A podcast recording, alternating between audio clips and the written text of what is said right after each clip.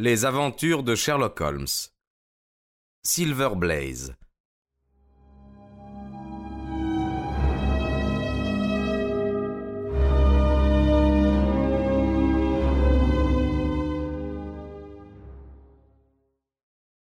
Les deux lades qui couchaient dans le grenier à foin au-dessus de la sellerie furent immédiatement réveillés.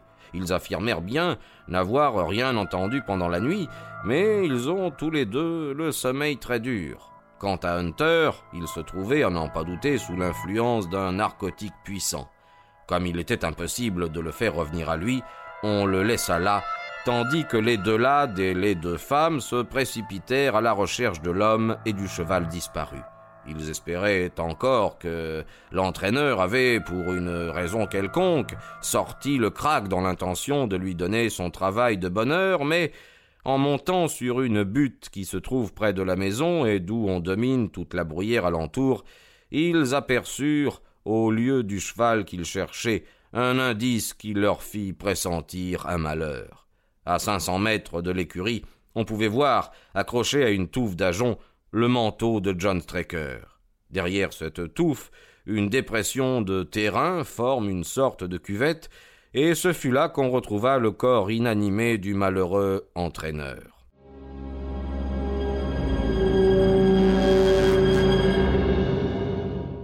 Il avait la tête euh, fracassée. On voyait qu'on avait dû lui porter des coups terribles au moyen d'une arme très lourde, mais le crâne était dans un tel état que rien ne pouvait indiquer de quelle nature était cette arme. De plus, il avait à la cuisse une blessure présentant le caractère d'une coupure longue et nette, produite par un instrument très affilé. Il était clair que Stracker avait dû se défendre vigoureusement contre ses assaillants, car dans sa main droite il tenait un petit couteau taché de sang jusqu'au manche, tandis que dans la gauche il serrait une cravate de soie rouge et noire que la servante reconnut au premier coup d'œil pour être celle que portait la veille au soir l'étranger signalé auprès de l'écurie. Hunter, lorsqu'il reprit ses sens, déclara également de la façon la plus formelle que c'était bien la cravate de cet homme. Il affirmait de plus que l'individu en question avait dû profiter de sa station près de la fenêtre pour droguer le plat de mouton au carry dans le dessein de priver l'écurie de son gardien. Quant au cheval qui manquait, on voyait aux nombreuses traces qu'il avait laissées dans la boue au fond de cette fatale cuvette, qu'il avait bien été là au moment de l'attentat. Mais il avait disparu, et depuis ce jour, malgré toutes les récompenses promises, malgré toutes les recherches opérées par les bohémiens du Dartmoor qui se sont immédiatement mis en quête, on n'en a pas eu la moindre nouvelle. Enfin, en analysant ce qui restait du souper du lad, on y a constaté la présence d'une quantité considérable d'opium en poudre, bien que les gens de la maison qui, ce soir-là, avaient mangé du même plat, n'en eussent ressenti aucun effet fâcheux. Voilà, tels sont les faits dans toute leur simplicité, et abstraction faite des conjectures auxquelles on peut se livrer, je vais maintenant résumer le rôle joué jusqu'ici par la police.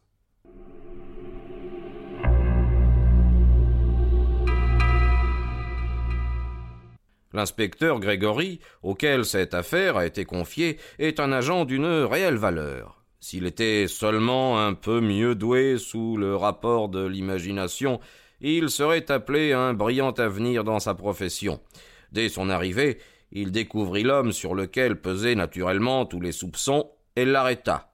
Il n'eut guère de mérite à cela, car cet individu était parfaitement connu dans les environs. Il s'appelle, paraît-il, Fitzroy Simpson appartient à une famille honorable, a reçu une bonne éducation, mais a dissipé toute sa fortune sur les champs de course. Aussi est-il devenu maintenant une sorte de bookmaker élégant et vit-il en exerçant tranquillement ce métier dans les clubs de Londres où l'on s'occupe de ce sport. Un examen de son livre de Paris a démontré qu'il était engagé pour plus de cent mille francs contre le favori du Wessex Cup. Au moment de son arrestation, il avoua de lui-même être venu dans le Dartmoor avec l'espoir de se procurer quelques renseignements sur les chevaux de King's Pealand et aussi sur Desborough, le second favori dans la course, qui est sous la direction de Silas Brown à l'établissement de Capleton. Il n'essaya pas de nier qu'il avait agi le soir précédent comme les témoins le déclaraient, et se contenta d'affirmer qu'il n'avait jamais eu aucun dessein criminel et que son seul but avait été de se procurer à la source même des renseignements certains. Mais lorsqu'on lui représenta sa cravate, il devint très pâle et ne put arriver à expliquer comment elle se trouvait entre les mains de la victime.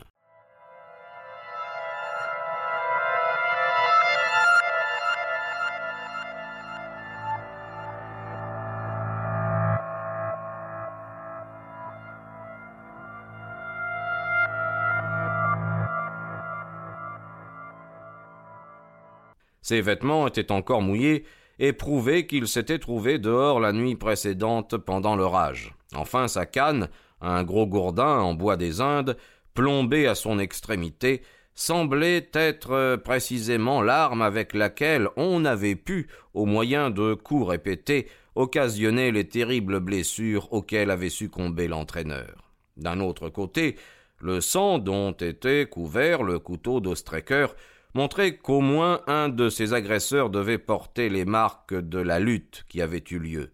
Or on n'a pas découvert sur la personne de Simpson la moindre trace de blessure. Vous voyez, Watson, que vous tenez maintenant dans le creux de votre main tous les faits révélés par l'enquête. Si vous vous trouviez en mesure de me donner quelques éclaircissements, vous me rendriez vraiment service.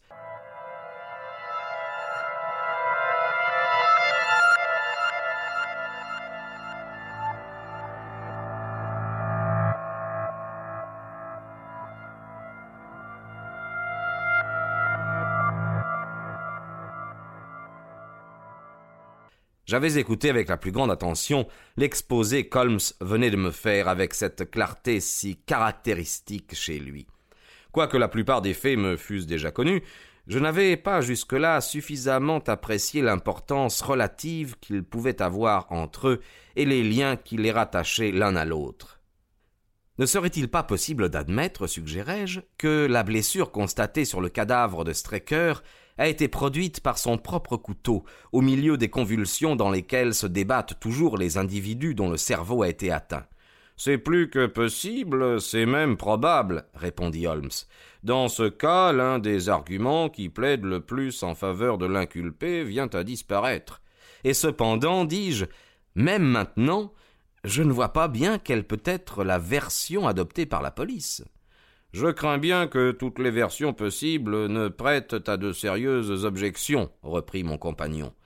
Voici, d'après moi, ce que doit croire la police. Fitzroy Simpson s'était procuré d'une manière quelconque une double clé de l'écurie. Après avoir donné au lad un narcotique, il a ouvert la porte et, sans prendre la peine de la refermer, a emmené le cheval avec l'intention évidente de le faire disparaître il a dû mettre à Silver Blaze sa bride, car on ne l'a pas retrouvé. Pendant qu'il traversait la lande avec le cheval, l'entraîneur l'a ou rencontré ou surpris. Naturellement, il y a eu dispute, et Simpson, avec son gros gourdin, a assommé son malheureux adversaire sans avoir reçu aucune blessure du petit couteau qu'avait tiré Strecker pour se défendre. Ensuite, de deux choses l'une où le voleur a conduit le cheval dans une cachette, dans laquelle celui-ci est resté caché depuis lors, où il l'a laissé échapper pendant la lutte, et l'animal se promène maintenant à travers la lande. Voilà comment la police doit envisager l'affaire, et, malgré les nombreuses improbabilités que renferme cette version, tout autre en présente bien plus encore. Enfin, quand je serai sur les lieux, je saurai bien vite à quoi m'en tenir mais jusque-là, je ne vois pas comment nous pourrions parvenir à y voir plus clair.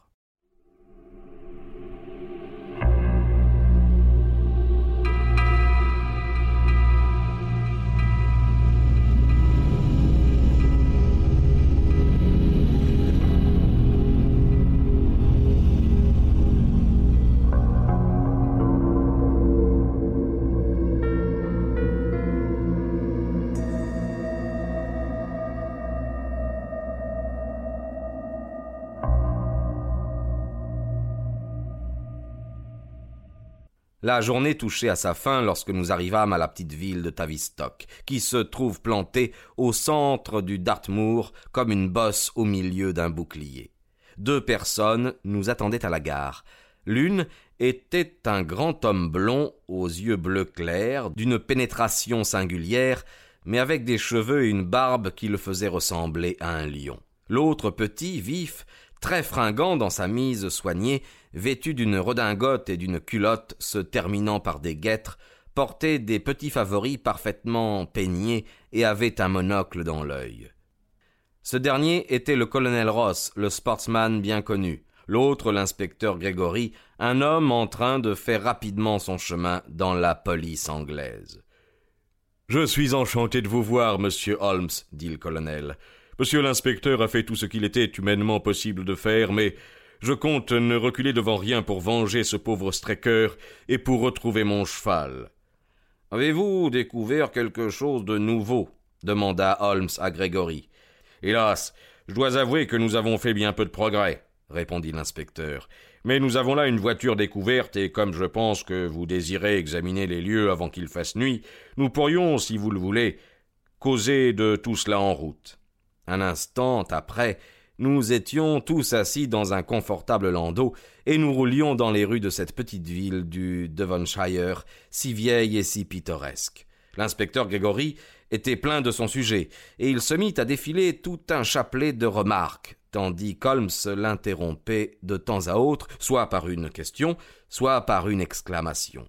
Le colonel Ross se tenait renversé en arrière, les bras croisés, et son chapeau rabattu sur les yeux. Quant à moi, J'écoutais de toutes mes oreilles les paroles qui s'échangeaient entre les deux policiers.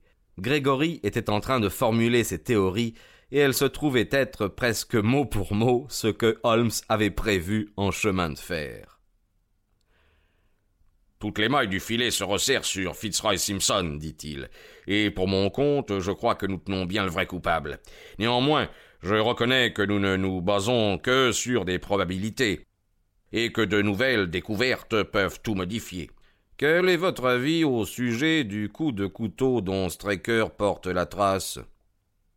Nous sommes absolument convaincus qu'il a dû se blesser lui-même en tombant.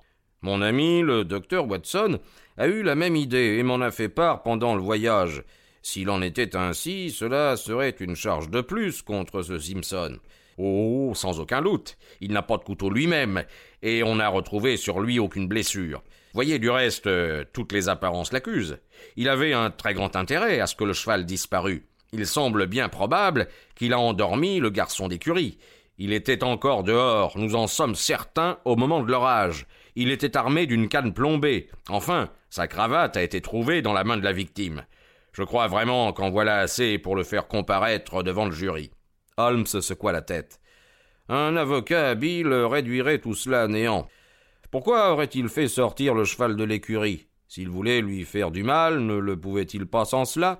A-t-on trouvé sur lui une double clé? Quel est le pharmacien qui lui a vendu l'opium en poudre? Et surtout, dans quel endroit, lui qui est étranger au pays, aurait-il réussi à cacher le cheval, et un cheval pareil encore. Mais quelle est l'explication qu'il donne au sujet de ce papier qu'il avait demandé à la servante de remettre au lad? Il prétend que c'était un billet de dix livres sterling, et le fait est qu'on en a trouvé un dans son porte-monnaie. Mais vos objections ne sont pas aussi sérieuses qu'elles en ont l'air. Simpson n'est pas un étranger au pays, car il a passé deux étés à Tavistock. Oh, pour l'opium, il l'a probablement apporté de Londres. La clé, il a pu s'en débarrasser après s'en être servi. Enfin, le cheval peut avoir été précipité au fond d'un de ces anciens puits de mine qui existent encore dans la lande. Et que dit-il à propos de la cravate? Et il reconnaît que c'est bien la sienne, et prétend l'avoir perdue. Mais nous avons relevé un nouveau fait, qui peut très bien se rapporter à la façon dont il aurait fait disparaître Silver Blaze.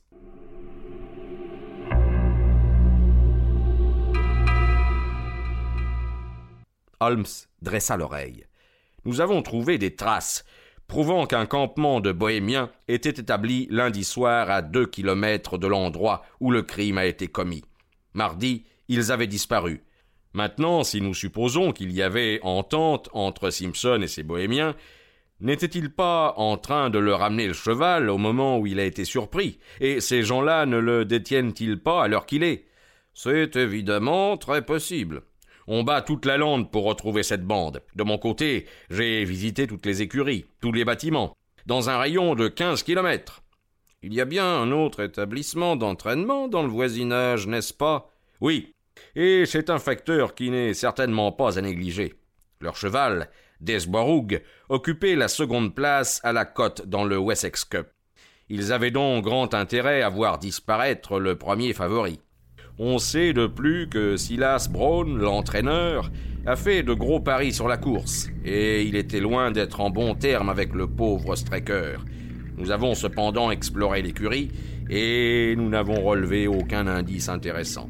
Et rien non plus qui puisse faire croire que ce Simpson avait des relations d'intérêt avec l'écurie de Capleton Oh non, absolument rien.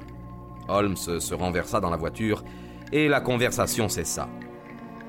Quelques minutes plus tard, nous nous arrêtions devant une jolie petite villa construite en briques rouges au toit débordant, à l'aspect propre et qui était située au bord de la route. Un peu plus loin, au milieu d'un paddock, se trouvait un long bâtiment couvert en tuiles grises. De tous les autres côtés, la lande s'étendait, légèrement ondulée, empruntant aux fougères mortes une teinte bronzée et n'offrant au regard rien qui vint couper cet horizon monotone, si ce n'est d'un côté les clochers de Tavistock et à l'ouest le petit groupe de construction qui constituait l'établissement de Capleton.